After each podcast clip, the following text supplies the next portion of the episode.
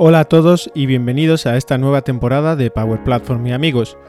Hoy tenemos con nosotros a Antonio Gilabert, MVP de Finance and Operations y todo un referente en la comunidad de Dynamics en España y Latinoamérica. Antonio nos contará sus historias desde sus comienzos en tecnología hasta cómo ha llegado a fundar varias empresas de éxito. Repasaremos sus experiencias profesionales y algunas anécdotas curiosas. Hablaremos sobre emprendimiento, la importancia de la especialización y de tener claro el pacto de socios con los que trabajas. Antonio nos ofrece tres consejos clave para ayudar en el proceso. Tener claro el plan de negocio, la tesorería y especializarse en algo que domines. Y por supuesto, tener la compañía adecuada. También hablaremos sobre las comunidades, cómo pueden ayudar a las empresas y profesionales a crecer y por supuesto discutiremos algunas de las novedades que vienen para Finance and Operations y la Power Platform y cómo las barreras entre productos se están difuminando. Sin más, empecemos.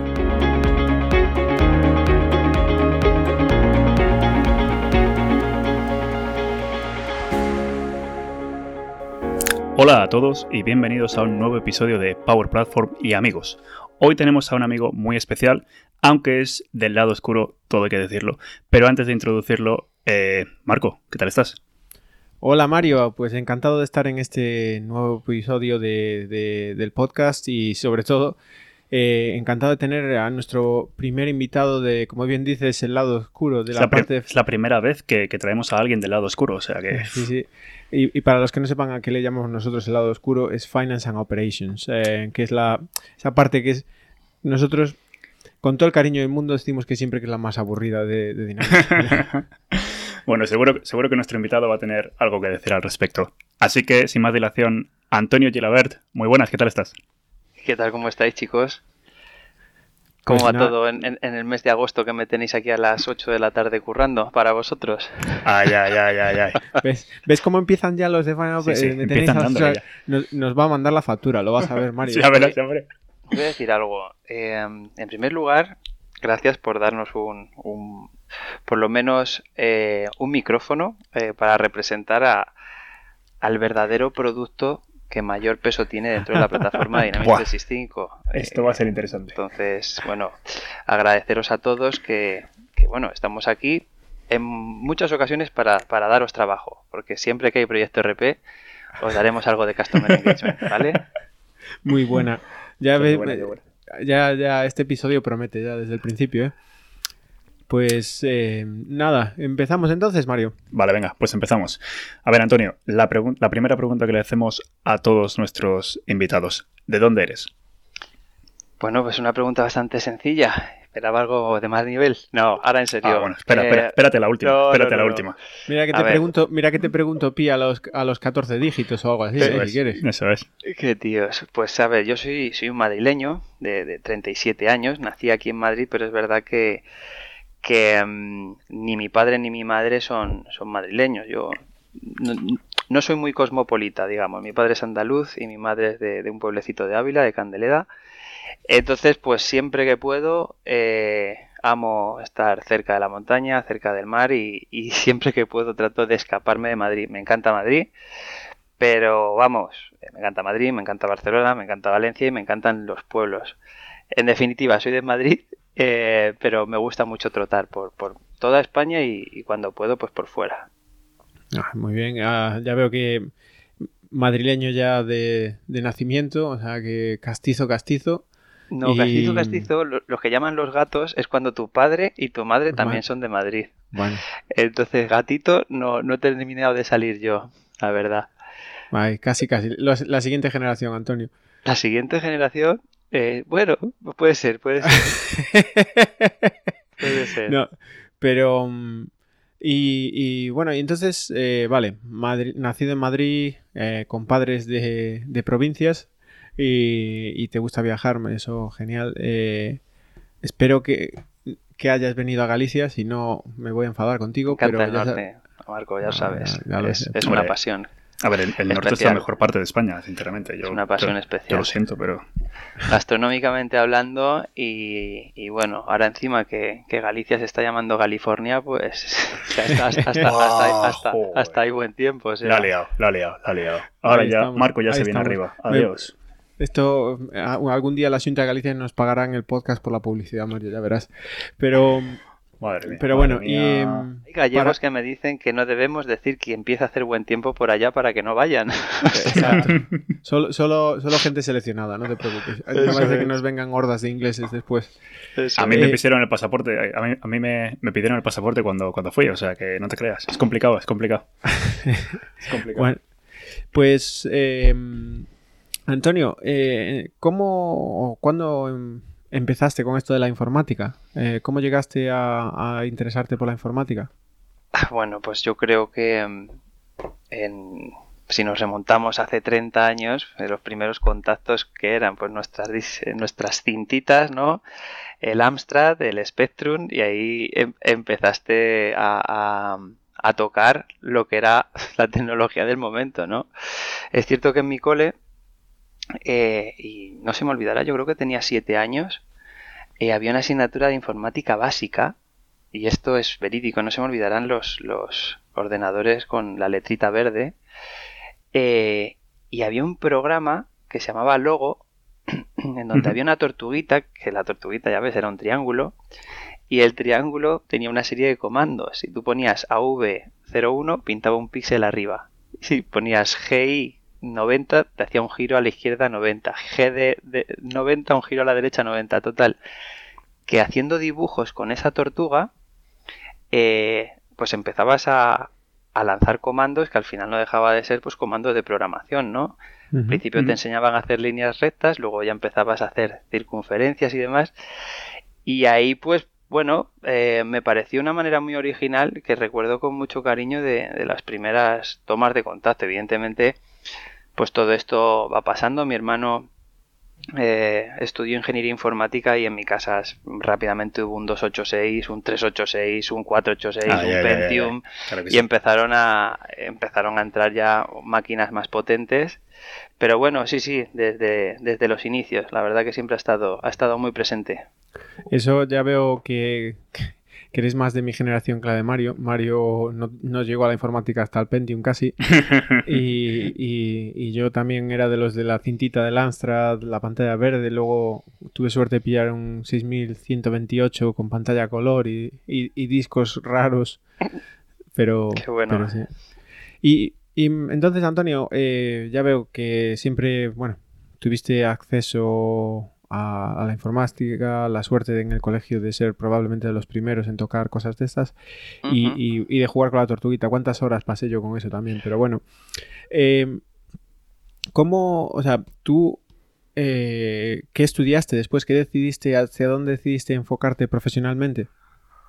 Bueno, yo creo que es un problema latente en este país que en nuestra época, Mario, yo no, no sé si sobre todo, a ver, Marco y yo somos de la misma época, Mario ya no lo sé, pero nosotros, yo estudié COU. No sé si, a, ti Mario te tocó. El caso es que, claro, tú acabas COU y, yo creo que esto es algo que sigue pasando. El, el, chico que acaba de presentarse para las pruebas de, acceso a la selectividad o como se llame ahora, no tiene muy claro qué hacer con su futuro. Y em, en aquella época, pues al final yo tiré de, de mi hermano. Oye, ¿tú qué estás estudiando? Pues estoy estudiando ingeniería informática en esta universidad y hay una tasa de paro nula y también empezaba lo que se llamaba la burbuja tecnológica, que nadie sabía que era una burbuja.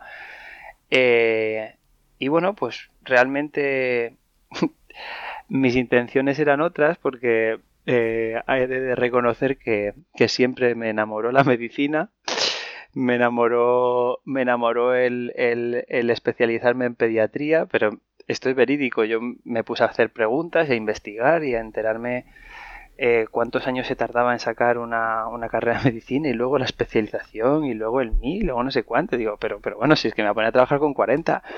Y lo, lo, lo, deseché, lo deseché rápidamente y bueno, al final me metí en el mundo de...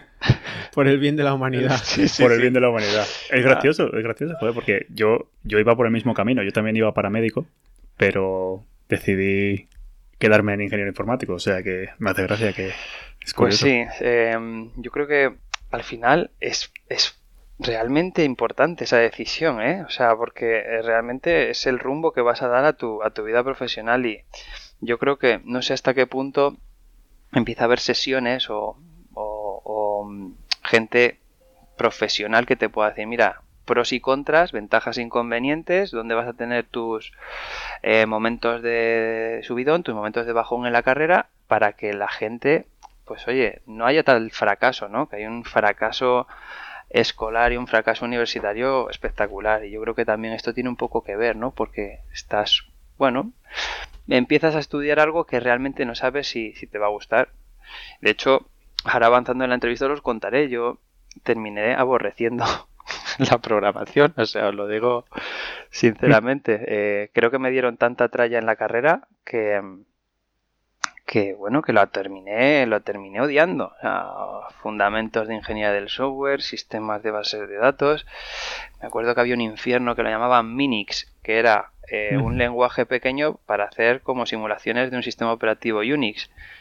Mira, Mm, yo no sé, ahí ya me di cuenta que, claro, había genios en la clase que se tiraban horas y horas y yo decía, mira, yo voy a por mi 5, voy a probar esto como sea, vamos a pasar la ingeniería como sea, pero tenía claro que, por suerte, dentro de la ingeniería informática, la superior, había muchas opciones y siempre intenté, pues en la medida que pude, utilizar y buscarme aplicaciones de gestión a toda costa. a negocio me gustaba desde, vamos, me di cuenta ya en cuarto de carrera con la especialización y tal.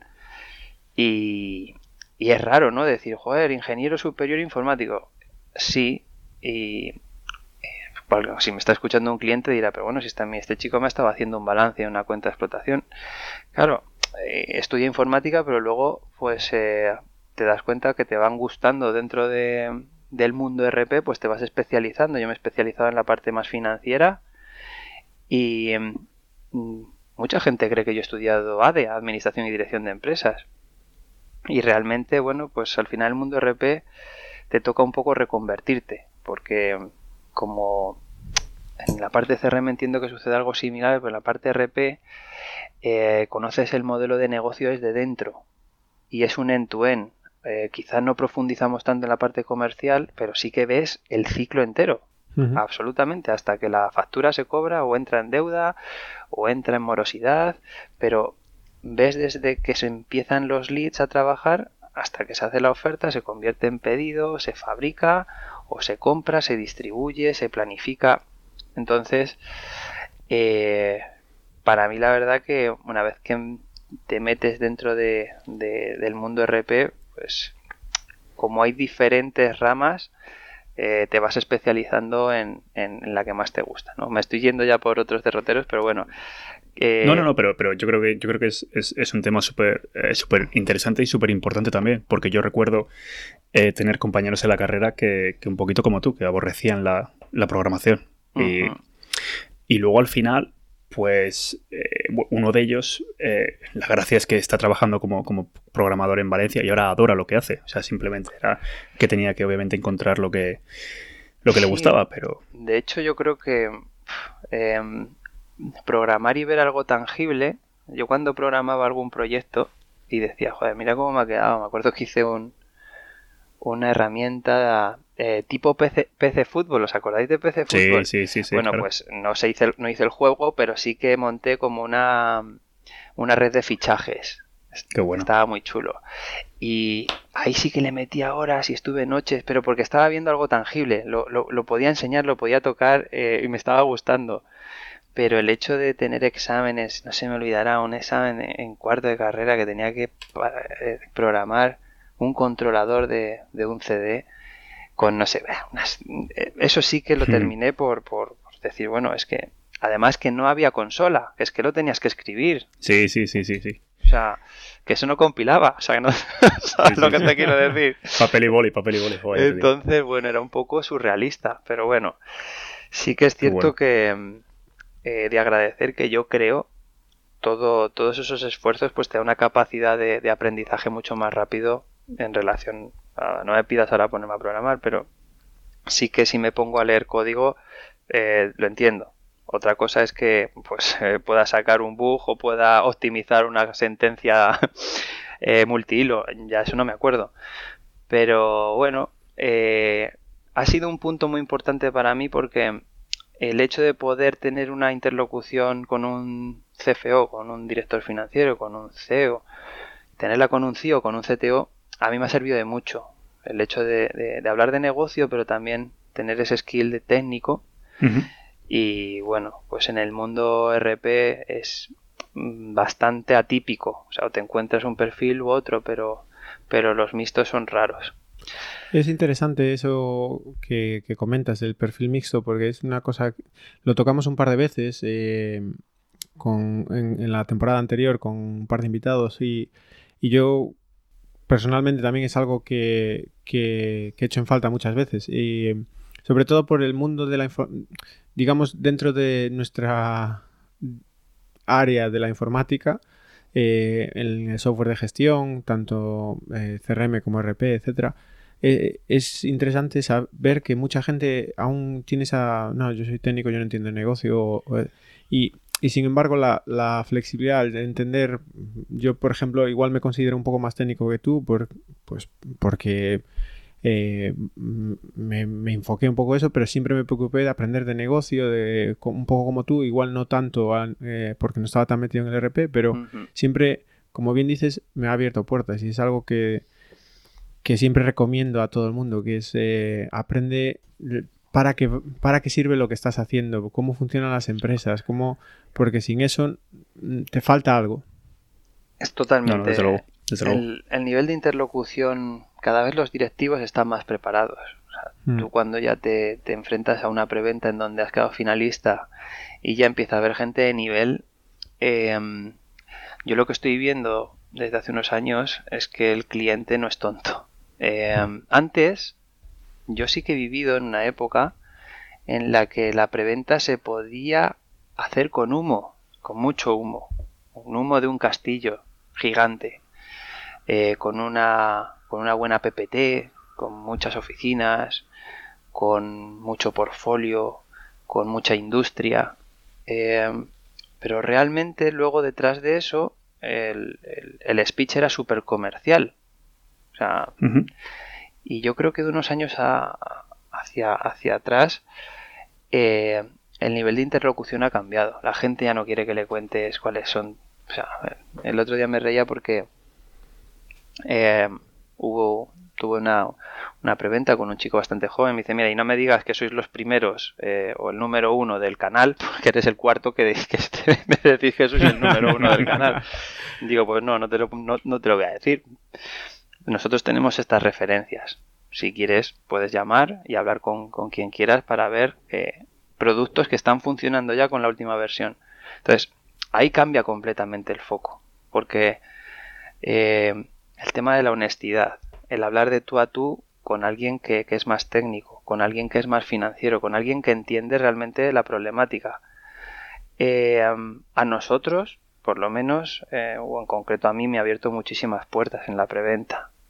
También he sabido decir, oye, me estás hablando de algo que no, no lo domino. A lo mejor me hablan de, eh, yo qué sé, una cosa muy compleja de fabricación y tengo que llamar a mi compañero Hugo y decir, mira, hay un nivel de interlocución de fabricación ya más complejo en donde pues requiero de un perfil. Y a veces es mejor estar callado que abrir la boca y, que el de adelante te diga, pero ¿qué estás diciendo, pobrecito? Ya, tachón y, y, has perdido la preventa. 100%, súper importante además. Sí, sí. No, totalmente. Y mm, em, es un, gran consejo. Mucha gente a veces, sobre todo, bueno, yo he trabajado también en preventa mucho y, y es, creo que había un, creo que era el, dilema del presentador o algo así se llamaba, tenía hasta el nombre y todo, que era que básicamente estás presentando algo, se recibe bien, tienes todo tal, y te vienes arriba y, cuentas de más o, cuentas algo que no lo tienes tan claro, no lo sabes y acabas cagándola porque hacemos eh, esa última impresión, esa media que creas, eh, deshace todo lo bueno. Pero, bueno, em, bueno, seguimos, ¿no, Mario? Sigamos, sí. Eh, bueno, entonces, acabaste la carrera odiando la programación, pero bueno, luego lo volviste a coger el gustillo. ¿Cómo, has, ¿Cómo ha sido tu carrera profesional? Entonces, saliste de la universidad y ¿dónde, ¿dónde empezaste a currar? pues salí de la universidad, voy a contar una anécdota que me pasó y que también me marcó mucho. Y fueron los dos meses que me tiré haciendo entrevistas de trabajo para una misma eh, empresa. O sea, me entrevistaron cuatro, yo creo que cuatro entrevistas, dos psicotécnicos. Yo decía, bueno, esto tiene que ser el trabajo de mi vida. me acuerdo perfectamente de la empresa. Me acuerdo de todo. Esta empresa fue adquirida, sí, ya creo que ya desapareció y todo porque fue adquirida y absorbida, se llamaba Diamond Quest y, la, absorbió Deloitte. Esta gente hacía temas de, datos, de, marketing y, em, bueno, relacionamiento de bases de datos, cómo posicionarse en el mercado dependiendo de la segmentación que te hacían ellos. Estaba bastante chulo, pero recuerdo que lo pasé mm, todos los días en Torre Picasso, reuniones para arriba, para abajo, entrevista. Total, que em, tras los dos meses me dicen eh, que de ciento y pico candidatos se queda el cuarto y se quedan con tres. Esto es verídico. Se quedan con tres. Eh, bueno, pues imaginaron, ¿no? Dos meses, pues dos meses de... Yo ya me, había, me sabía la página de memoria, porque ya la primera te la preparas, pero ya si vas avanzando encima los psicotécnicos y demás, dices, bueno, ya me voy a empollar a qué se dedican estos. El caso es que em, em, a la semana pues me llamó un partner de Microsoft que se llamaba Conecta y, me llamó la chica de recursos humanos y le dije, mira, estoy quemadísimo, estoy quemadísimo con, los recruiters, con los recursos humanos, me parece una estafa todo esto. Eh, ¿Verdaderamente tú consideras que hay oportunidad de contratación? Se queda tía en silencio y dice, pues venía esta tarde. Digo, sí. Fui esa tarde y esa tarde salí con un contrato firmado. Qué bueno. y me dice, mira, he entrevistado a mucha gente, pero nadie con este estás enojado, pero, pero se te ve que tienes las ideas clarísimas. yo, no yo, no, quiero que salgas de aquí. Y esa misma tarde firmé. ¿Qué pasó a los dos días? Que se cayeron uno de los tres y yo estaba en la reserva.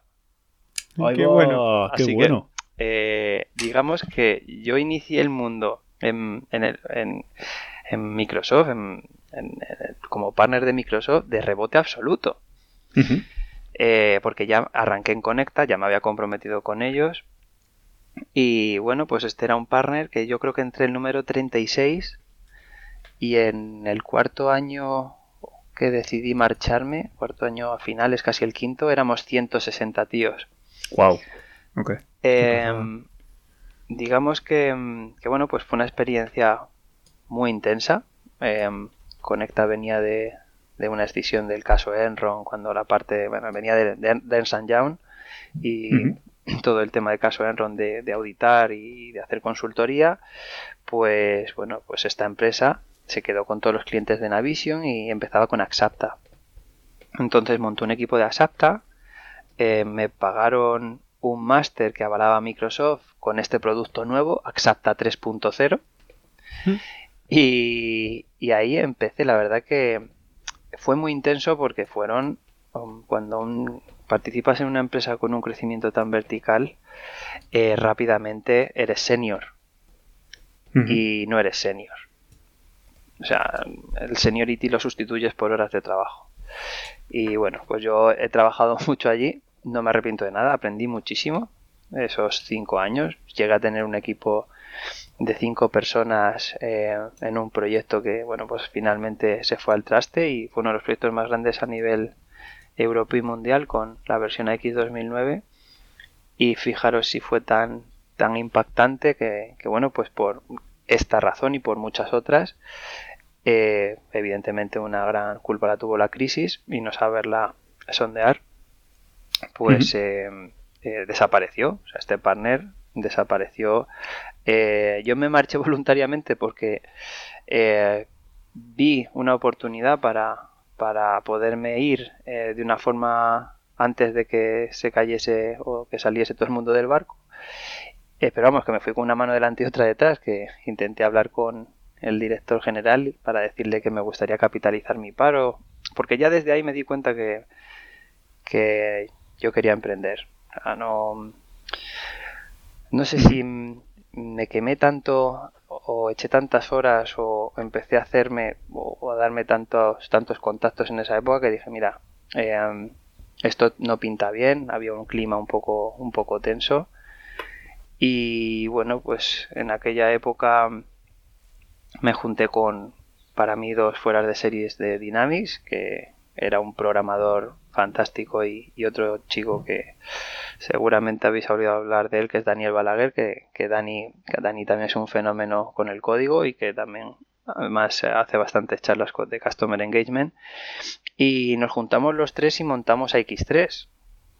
Es un partner que nos basamos en, en subcontratarnos. O sea, bueno, eh, sabíamos que no teníamos capacidad para llegar a la cuenta final, pero ese modelo de negocio, decir, oye, queremos ser el brazo ejecutor de los partners, eh, pues funcionó. Estuvimos cinco años trabajando y bueno, el suficiente tiempo. Yo nunca he tenido proyectos cortos. Eh, son proyectos en donde veo que hay que seguir evolucionando. Y bueno, en X3 se hizo dinero, eh, teníamos una cartera de clientes ya estable, alguna cuenta grandecita, pero bueno, es importante que esto también, si hay alguien que quiera emprender, eh, que tenga muy claro el pacto de socios, que tenga muy claro las intenciones de cada socio y que tenga muy claro hacia dónde se quiere dirigir la compañía. Si eso está claro, pues que adelante. Eh, soy el primero que anima a que haya mucha gente emprendedora. Pero si esto no está claro, pues puede derivar en, ruptura o en situaciones un poco más incómodas. En nuestro caso, yo acabamos bien, ¿eh? ¿eh? hay muy buena relación entre los tres, pero sí que es cierto que yo me di cuenta que teníamos una dependencia total y absoluta de, del grande. Si al grande le faltaba de comer, el primero que nos iba a quitar la cuchara era nosotros. Y esa inseguridad, ya cuando tienes familia y cuando ves que han pasado unos años y que sí que haces dinero, porque estás trabajando realmente es como un grupo de freelance. O sea, si tú tienes tus 100% de horas asignadas, pues haces dinero. Pero mm, sinceramente no estás haciendo un modelo de negocio que sea estable. Llegaba agosto y, bueno, pues con las dos manos en los bolsillos muchas veces, ¿no? Y esa situación pues es complicada. Y bueno, pues a partir de ahí, eh, profesionalmente, em, decidí eh, arrancar Axazure, que tenía claro, había trabajado en un proyecto internacional y mm, creo que, um, acerté. Así estamos hoy, que la verdad que estamos súper contentos. Y, mi objetivo era eh, posicionarme en el mercado con un producto. No podíamos seguir prestando servicios sin tener un producto o sin tener algo de reconocimiento. Y bueno, pues la idea fue, eh, como buen hijo de, de maestros, porque tanto el de Jaén como la de Ávila son, han sido profesores. Y la pedagogía para mí ha sido un punto crítico en mi vida. O sea, el hecho de, de que con 18 años me dijese mi padre, hijo, no hay paga, si quieres ganar el doble o el triple, vete a la academia a dar clase de graduado o dar clase de recuperación, para mí ha sido vital, porque de manera involuntaria mi padre me estaba dando un skill una competencia que era hablar en público, era enseñar, era estar con gente muy mayor, era estar con gente muy joven y, em, y bueno, estaré siempre eternamente agradecido porque a partir de ahí yo decidí qué es lo que sé hacer con Dynamics, con Dynamics AX, dónde soy bueno yo. Yo no tengo capacidad de hacer un vertical de automoción, tengo capacidad de hacer un vertical de nómina, no tengo capacidad de hacer una solución eh, de industria. ¿Dónde, ¿Dónde puedo aportar algo? Pues enseñando lo que sé. Y lo que hice fue incorporar dentro de Axazur una plataforma de e-learning. Me compré un estudio, Eh, y bueno, pues empezamos a grabar yo y la primera empleada, eh, diferentes vídeos relacionados con, con, Dynamics, lo estructuré siempre basándome un poco en la experiencia de los 10 años. Y, y ese fue el producto, fue un producto que funcionó, fue un producto del que pensaba ganar dinero y lo que no me di cuenta es que eh, la cuenta de explotación estaba tiritando en relación a la línea de negocio de e-learning, pero estaba consiguiendo muchísimas cuentas de cliente. ¿Por qué? Porque esa plataforma de e-learning se convirtió en una plataforma de CRM. Cliente que venía y veía un curso, cliente que me llamaba. Oye, eh, me gustaría conocerte o me gustaría conocer la compañía. O... Y ha sido un escaparate espectacular. Eh, con el paso del tiempo es cierto que, pues como todo en la vida, hay que reaccionar y mm, Axazur empezó a crecer y mm, un día recibí una llamada de, oye, vosotros sois una empresa de formación, ¿verdad? Claro. ah. eh, solo os dedicáis a dar cursos, ¿no?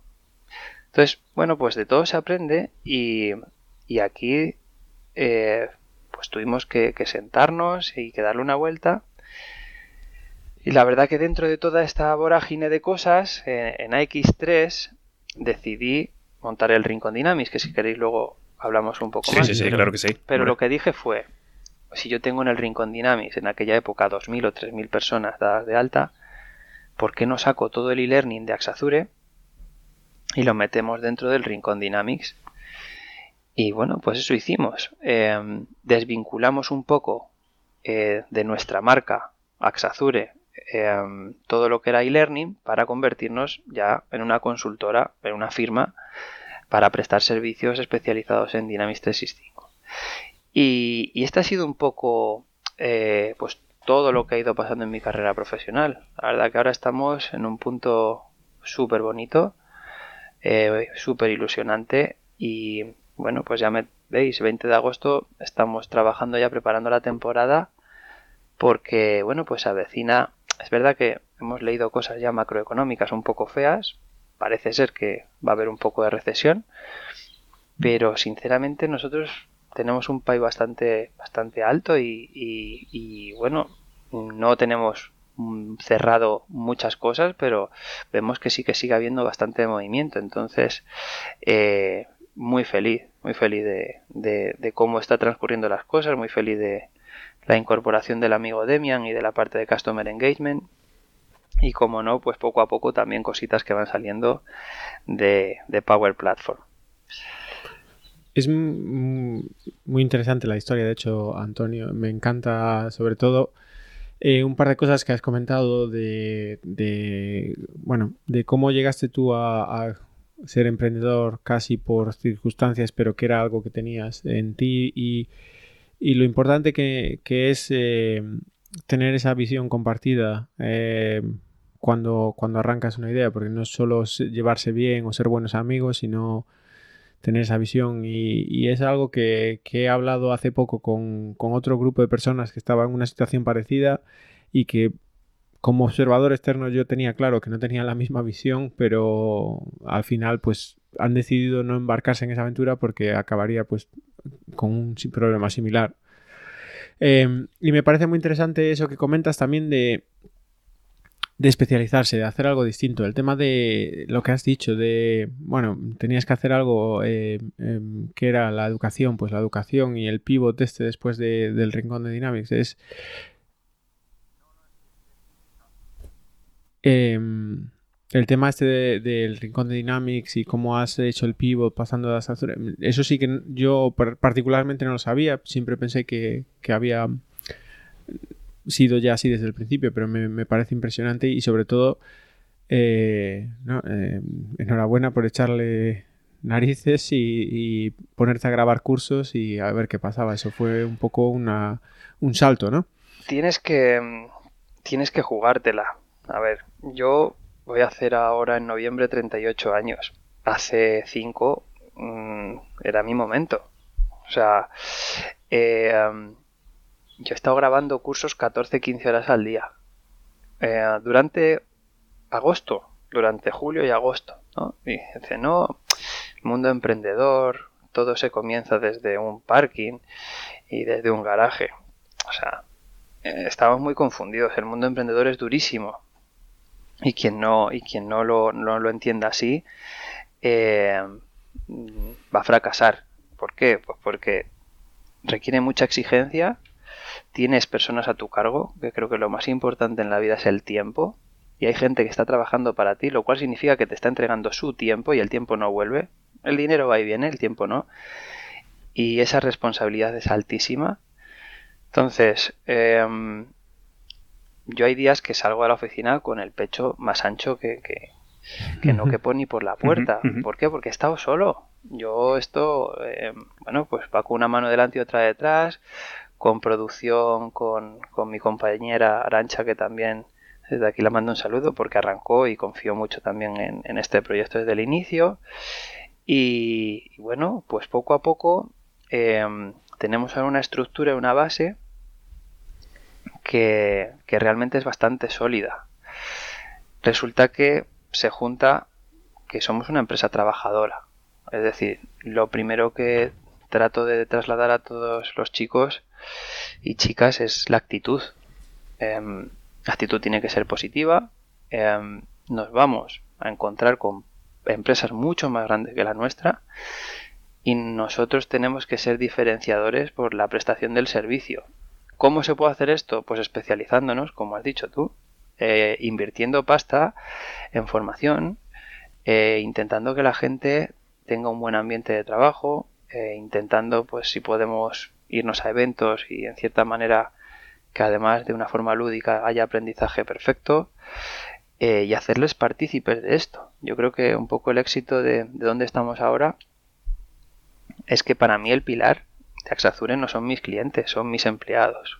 Qué bueno. Y bueno, pues ahí está, no sé si es Steve Jobs, hay varios dichos de si tú cuidas, o, creo que es este el, de Virgin. El de Virgin, sí. que si tú cuidas a tus empleados, ellos van a cuidar de tus clientes, ¿no? Y esto es una verdad como un puño. Y es un poco lo que, lo que estamos haciendo ahora, pero sí, em, que nadie se equivoque, es, es complicado y toda persona que emprenda un negocio eh, ya sea de cualquier industria, como el que pone una frutería hasta el que, el que se pone a vender bombillas, ayúdenle, porque, porque es muy complicado, porque hay que lidiar muchas cosas, porque tienes que conciliarlo con tu vida familiar también. Y, y bueno, pues para mí, gran parte de, de, los emprendedores son héroes, o sea, directamente. Eh, gente que genera riqueza a un país y que da trabajo y, y que además funciona pues eh, tiene todos mis respetos. Yo me he encontrado situaciones también de las que he aprendido mucho. Os he comentado el caso de Conecta que desapareció y desaparecí, o sea, desapareció como, siendo yo como empleado.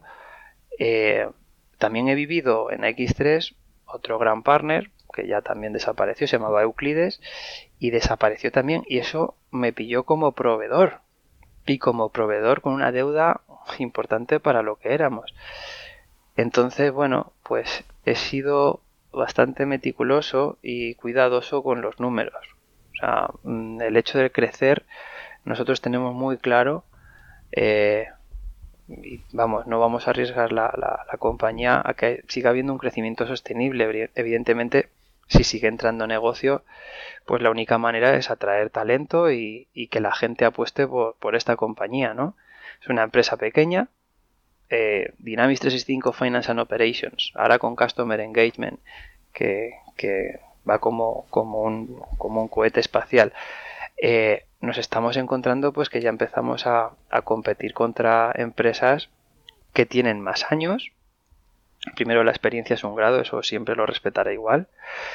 Eh, y que, bueno, pues evidentemente tienen una solvencia en tesorería unas capacidades de financiación muchas, mucho más potentes que las nuestras. Por tanto, eh, uno de los puntos críticos de nuestra empresa es que los chicos y chicas quieran estar con nosotros.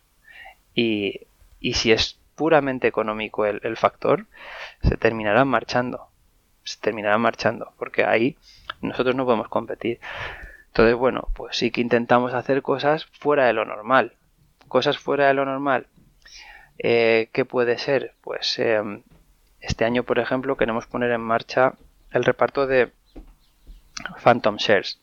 Phantom Shares es un concepto americano para que los empleados que sean más estratégicos, más fieles, que bueno, respeten y, fomenten la marca, pues tengan la capacidad de poder, si el día de mañana hay alguna venta de la compañía, tengan el derecho de cobro de unas acciones.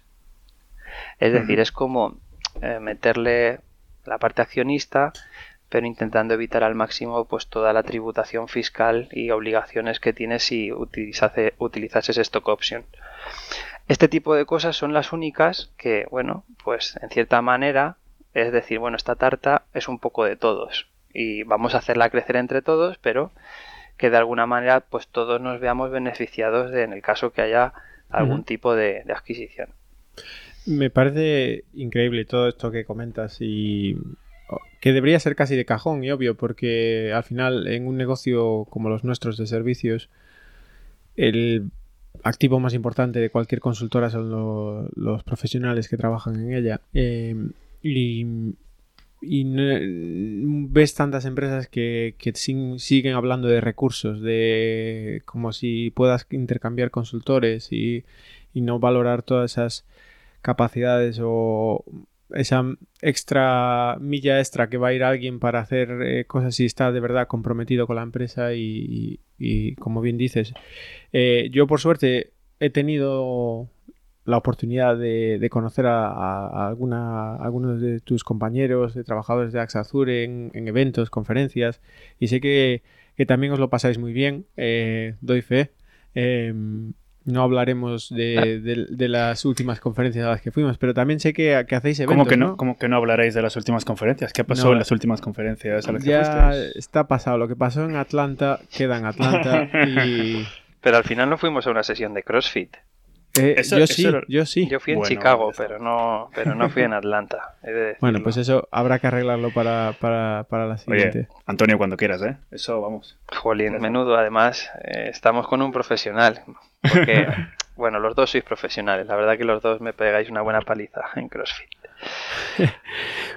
bueno, y, y cómo, lo que te iba a decir, eventos, etcétera, ¿cómo enfocas eso, el balance? Por ejemplo, sé que hace poco eh, habéis tenido un, día para toda la compañía. Eh, eso para un negocio como el tuyo, tamaño mediano o pequeño, de repente dejar de facturar un día entero y llevarse a todo el mundo, no es solo el coste de organizar el evento, es el coste de no estar facturando, de no hacer cosas. Eh, ese, ese trabajo en equipo de verdad se ve reflejado. ¿Tú crees que la inversión es buena? Mira, Marco, este, este trabajo y te hablo por la parte más de Finance and Operations, em, Customer Engagement entiendo que es muy parecido, es tan duro y es tan exigente que si tú no tienes un relacionamiento personal, eh, si tu relacionamiento es puramente profesional con el equipo, es probable que, que te termines marchando que el proyecto no salga.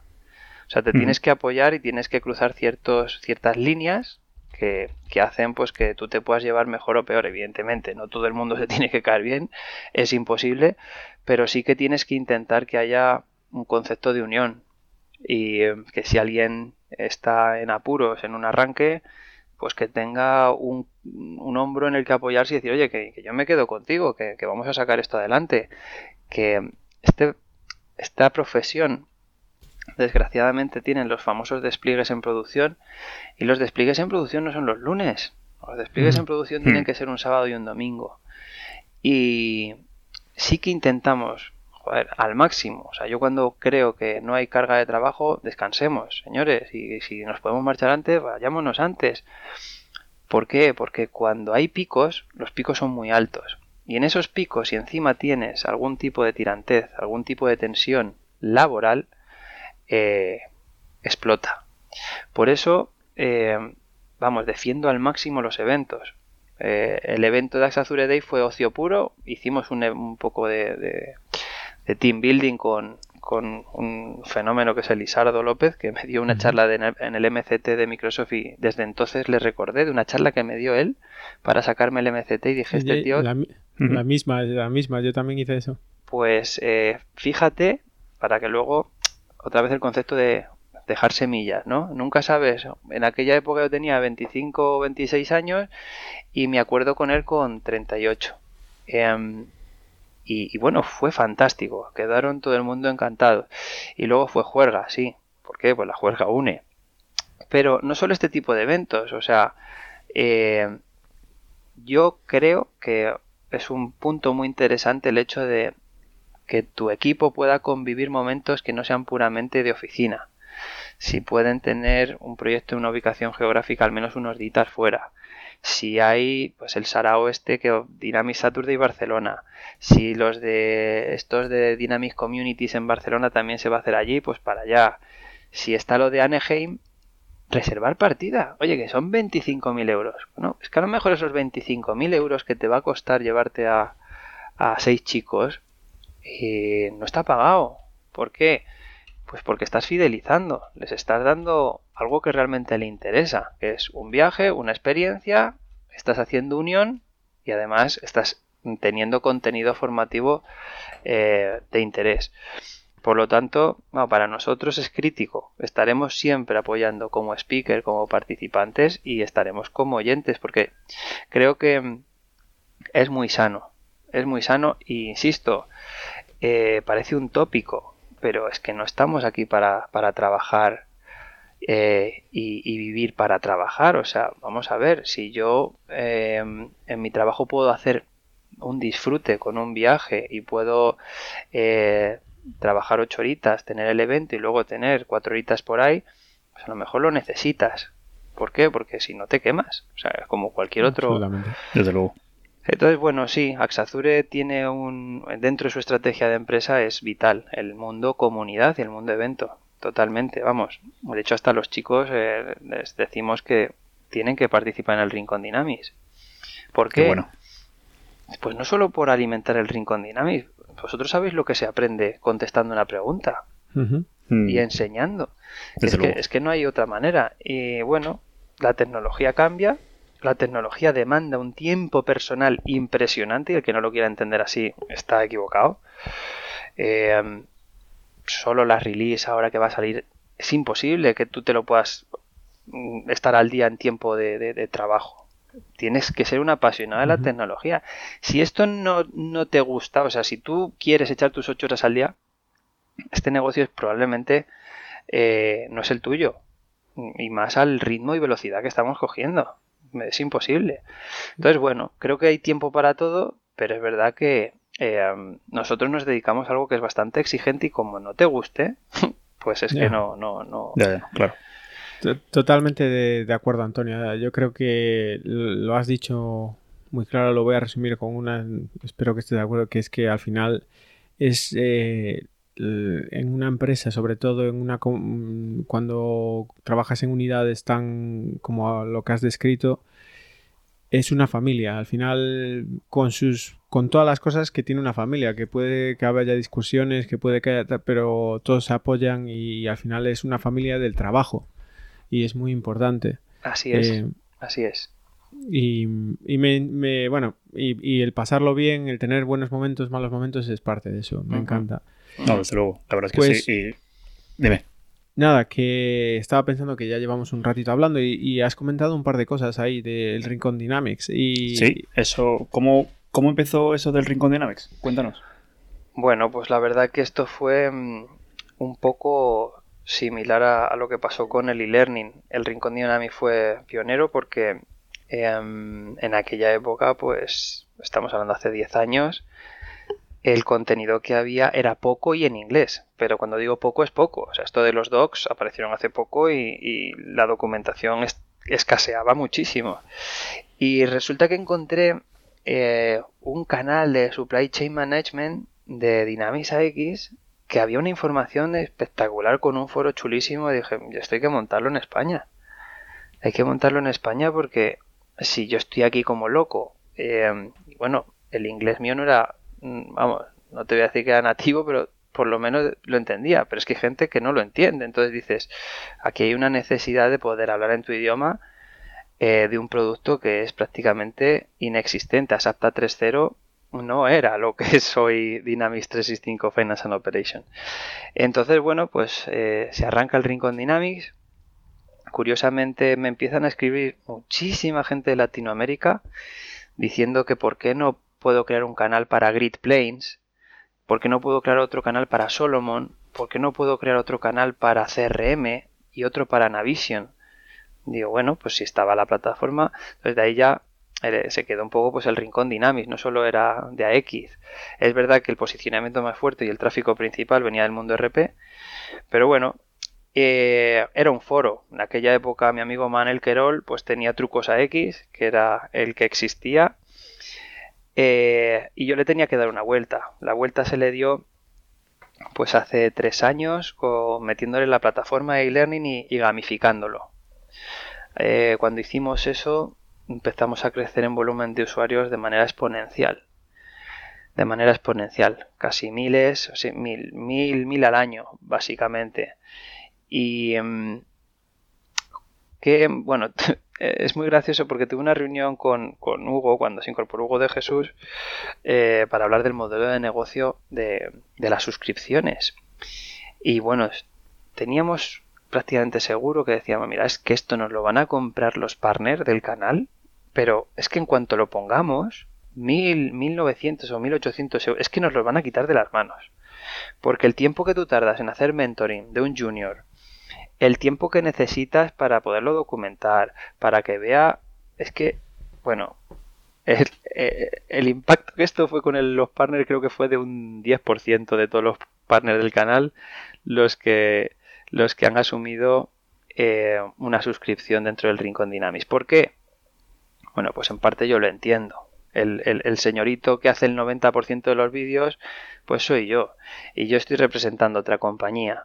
Entonces yo entiendo que ahí, pues también la gente diría, bueno, ¿cómo voy a poner yo como mentor a un tío que, está en, otra, en otra empresa?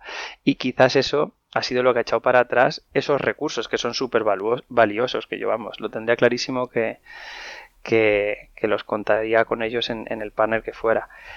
Em, y bueno, pues es un poco, un poco la historia, la verdad. Em, a día de hoy, el rincón, eh, de una manera tremendamente exitosa, pues está adquiriendo muchísima cuenta final.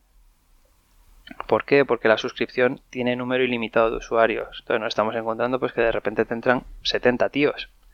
¿Por qué? Porque se ha vendido un proyecto, han comprado una suscripción y tienes 70 cuentas eh, dadas de alta de un día para otro. Eso es que funciona. Eh, es verdad que en Finance and Operations la parte financiera sí que está bastante cubierta y deberíamos seguir haciendo crecer contenido, pero el día a día ya sí que no, no damos abasto.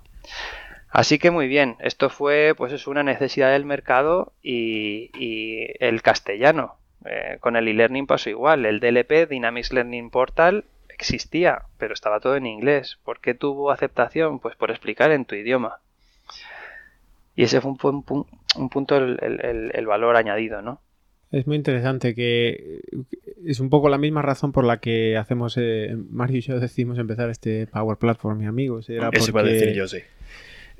Hay infinidad de, contenido en inglés, podcast, de todo, ¿no? y nosotros por suerte hemos tenido la oportunidad de trabajar en entornos eh, de habla inglesa y vamos, somos entendemos perfectamente y, tenemos acceso a todo eso, pero creo que, que faltaba para ah, lo que dices tú, que, sigue siendo una barrera y, que nuestro idioma, el, español, es, es Un, medio tan válido como cualquier otro. A mí me ha parecido una iniciativa fantástica porque Em, no lo sé si analizáis el, tráfico, pero a mí me sorprendió muchísimo la cantidad de, tráfico que me generaba de, países latinoamericanos. Hmm.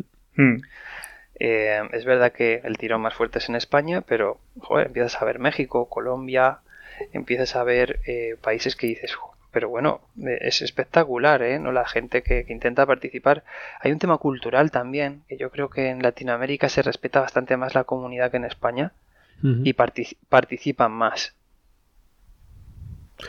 Eso es una de las cosas que hablamos, eh, lo hablamos con, tu amigo y socio Demian y con alguna otra gente, que, en hemos tenido la suerte todos de participar en comunidades en varios países y eh, del mundo, digamos, hispano, latino. Eh, me ha parecido a mí siempre, tengo esa impresión de que tenemos una comunidad a veces más pura en la que dejamos en la puerta los intereses empresariales, las cosas, y, todo el mundo llega, se ayuda más genuinamente. Yo en los Saturday en, en Madrid me acuerdo que de ver incluso gente que son competidores en el día a día ayudándose con las sesiones cuando alguien tenía un problema, cosas que me pareció impresionante. Sí, a ver, em, esto lo, es, un, es, el clima que encuentras, o sea, hay que, hay que ser también sincero con esto, Marco. Em, creo que el clima generado, por ejemplo, en el último Saturday que fue fantástico, eh, pero el 70% de las caras eran conocidas. ¿Esto qué quiere decir? Pues que muchas veces, eh, no te voy a decir que somos los mismos, porque el Saturday ha crecido en speaker, pero sí que eh, esto debería crecer de, otro, de, otra manera. Es decir, eh, nosotros, por ejemplo, en el Rincón Dynamics sí que tenemos abierto que haya artículos, que haya blogs, que comenten respuestas. El, el 70-80% de las respuestas las responden empleados de Axazure. Eh, y, es que nosotros sabemos más. No, no, no, no, sabemos más. Es que dentro de nuestra estrategia está el posicionarnos como, como, bueno, personas que son expertos y que saben de producto y lo demuestran eh, compartiendo conocimiento. ¿El clima que hay en España es fantástico? Sí, absolutamente. Ahora, que somos reticentes a compartir, eso te lo digo yo, porque hay, somos muchos más profesionales de los que nos encontramos. Es verdad que el evento de este último año pues, ha sido fantástico, insisto. Eh, yo porque no me dedico a esto, pero te aseguro que a esto le metes un mes de trabajo de verdad y no te voy a decir que llenas una sala del Kinépolis grande, pero sí una chiquitita. O sea, puedes ampliar el foro, estoy segurísimo, segurísimo, segurísimo. ¿Por qué? Pues porque eh, lo primero la tecnología ha crecido el mundo RP no es tan estanco, tan oscuro como decís, sino que ya se, complementa con CRMs. Está por ahí Talent. Tienes por ahí Cognity Services con servicios de Azure que ya podemos complementarlos. Eh, metemos Power Apps, hablamos de Power BI, hablamos del iBuilder. O sea, hay un mogollón de información que estoy seguro que tú montas un evento más grande y, y tiene un impacto positivo. El año que viene yo creo que en Microsoft Ibérica no cabemos. Probablemente. O sea, probablemente. Y, bueno, haremos un eventazo también, pero ¿se podría tirar a más? Pues no lo sé. Y tampoco O sea, es un tema de...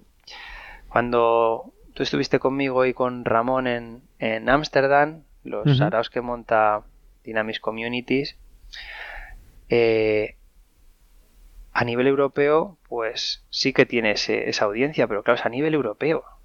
A nivel de un país, yo no sé si tendríamos capacidad de, superar esos, Joder, había más de 500 inscritos, que se dice pronto, ¿eh?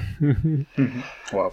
No, es eh, totalmente. Y, entiendo lo que dices, que, a veces somos reticentes a, compartir y guardar eh, el secreto y tal. Lo que digo es que la gente a veces es más genuina. Yo he visto eh, en otras comunidades demasiado interés o participo en esta comunidad y, me presento a un evento solo por mi interés de empresa. Eh, mientras que aquí a veces, eh, una vez que estamos en el evento, la cosa es más distendida o más genuina. Pero bueno, entiendo que bueno, lo, que dices. Es totalmente de acuerdo. Lo pasamos eh, bien, que es lo importante, Marco, eh, Mario. sí, claro que sí. Y qué bien lo pasamos. Eso, lo pasamos muy bien. Y pero como, no nos llega uno solo, nos planteamos hacer dos. Hacemos dos, hacemos dos. Pero yo creo que, que sí que una cosa que sí que ha comentado Antonio es que eh, al final en el Saturday de Madrid pues al final nos, nos, conocemos todos, ¿no? Y sí que estaría muy bien que empezar a ver caras nuevas, sobre todo speakers nuevos, eh, y bueno, por suerte, para Barcelona, por ejemplo, sí que tenemos bastantes speakers nuevos. O sea que yo creo que poquito a poquito, Antonio, yo creo que vamos a llegar ahí. Poquito a poquito sí que llegamos. Sí. Además pues es sanísimo para la tecnología, para el propio Microsoft y para todos. O sea, creo que es la mejor manera de vender, la que no es intrusiva. Tú simplemente vas a escuchar una charla un sábado y a lo mejor de ahí te sale una oportunidad que ni, no tenías ni, ni cuenta, ni, vamos, es que no era ni el objetivo. Absolutamente.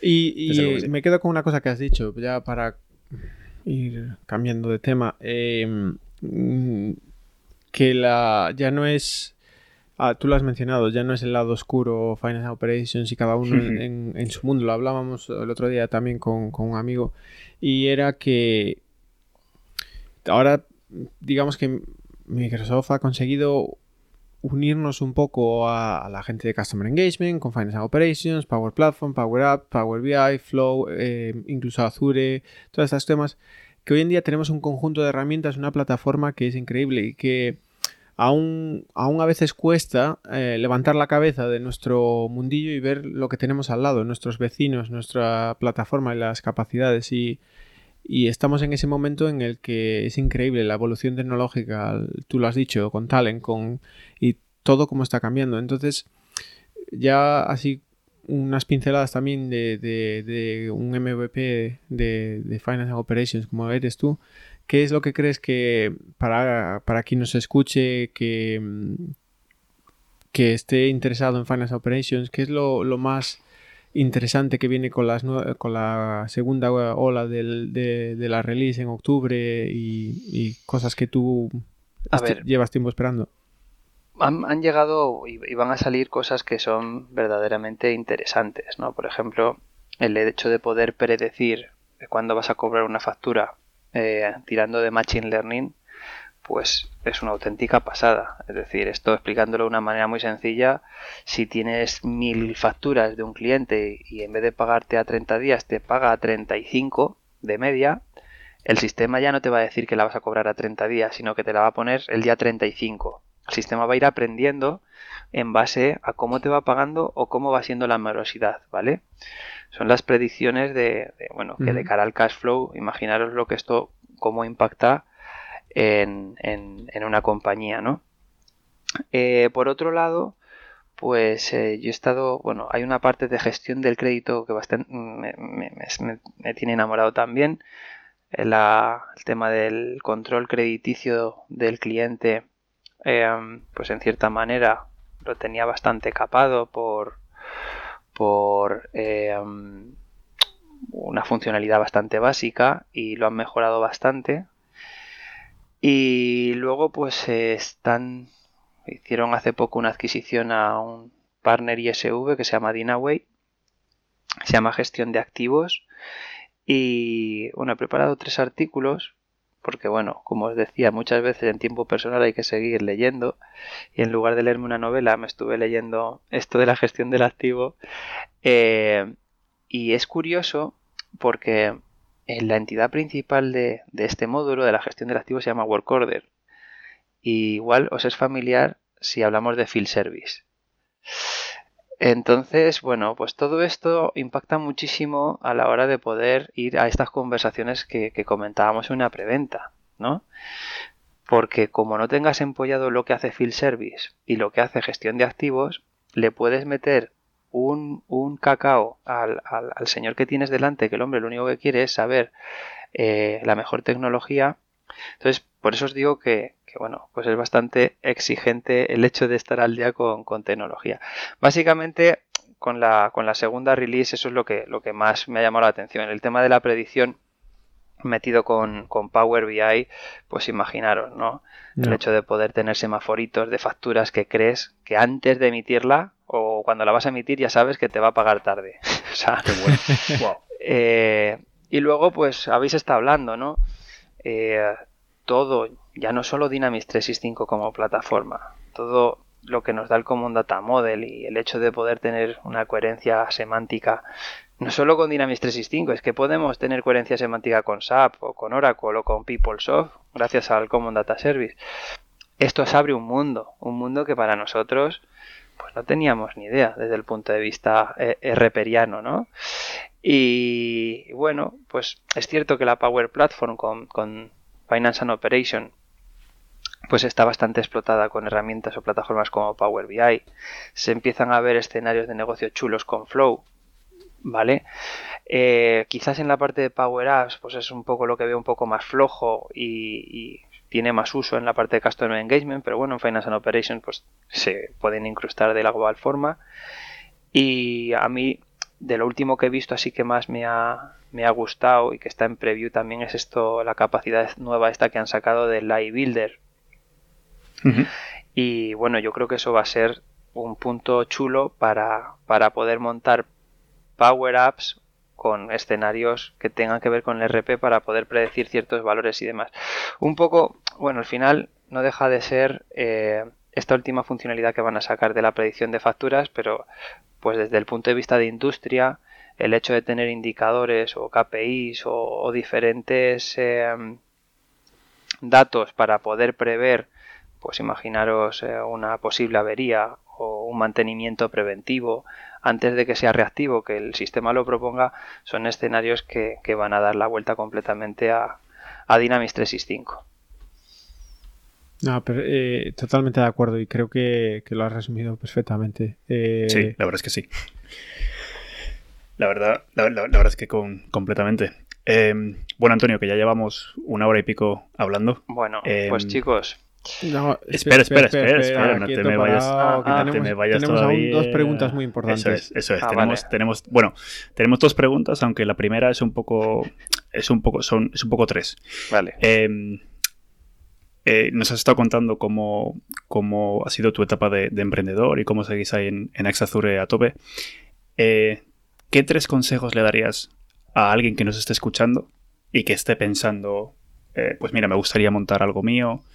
Eh, o me gustaría, estoy hablando con unos amigos y queremos eh, montar algo nuestro, ¿qué tres consejos te hubiera gustado que te, que, te hubieran dado a ti cuando tú empezaste? Bueno, a ver, es una pregunta complicada, pero desde luego es un tópico y según lo pones en, Google te lo van a decir. Lo primero que tienes que tener claro es un plan de negocio. Cómo, cómo vas a ganar dinero. O sea, y en cuánto tiempo. Eh, sin un plan de negocio, sin tenerlo escrito, sin entender si es al corto, al medio o al largo, no vas a, no vas a hacer nada. Eh, muy importante saber la gestión de la tesorería. Aunque sea un cuadro de Excel, pero un mínimo de, de cuáles son los gastos que prevés tener en un plazo de 12 meses, cuáles son los ingresos que prevés tener, y aunque sea un presupuesto borrador, crítico, eh, crítico.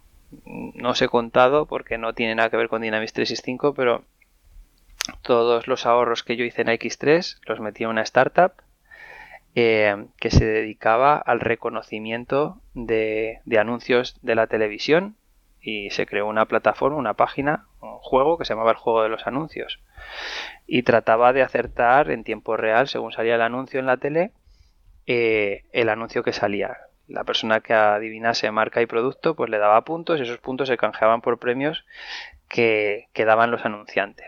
El modelo de negocio estaba en poder medir quién estaba viendo la tele, quién, quién acertaba el anuncio, cuál era la capacidad de retención. Había bastantes negocios paralelos. Todo sobre el papel pintaba fenomenal. Eh, ¿Qué nos falló? Pues que el modelo de negocio era viable, pero la tecnología en aquella época no lo era. Y fijaros que gilipollez, uno de los puntos críticos para el reconocimiento de la imagen era pixelar la, imagen, porque claro, no teníamos capacidad de, almacenar tanto vídeo grabando.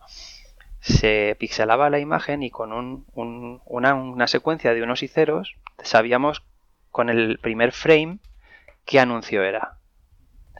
¿Qué nos pasó y qué no contábamos? Que un día de lluvia eh, los frames son diferentes y los píxeles son diferentes, entonces el anuncio no era reconocido. Eh, son estas cosas que, bueno, los pones sobre la marcha, eh, la tesorería iba muy justa, eh, te falla em, te fallan dos cuentas que tenías más o menos acordadas. Y otra cosa que sí que recomiendo como tercer consejo es que yo me metí en un sector que no dominaba, que era el sector de la publicidad y de los medios digitales y de los medios, ni más ni menos que la televisión. Eh, especialízate en algo, eh, sé bueno en algo y sobre eso intenta ganarte la vida. Como intentes innovar, yo voy a montar un restaurante, que es la típica, ¿no? De, yo creo que la crisis de los... Me voy a montar un restaurante y mira en la playa. Bueno, ojo, hay que saber hacerlo. Hay que saber hacerlo.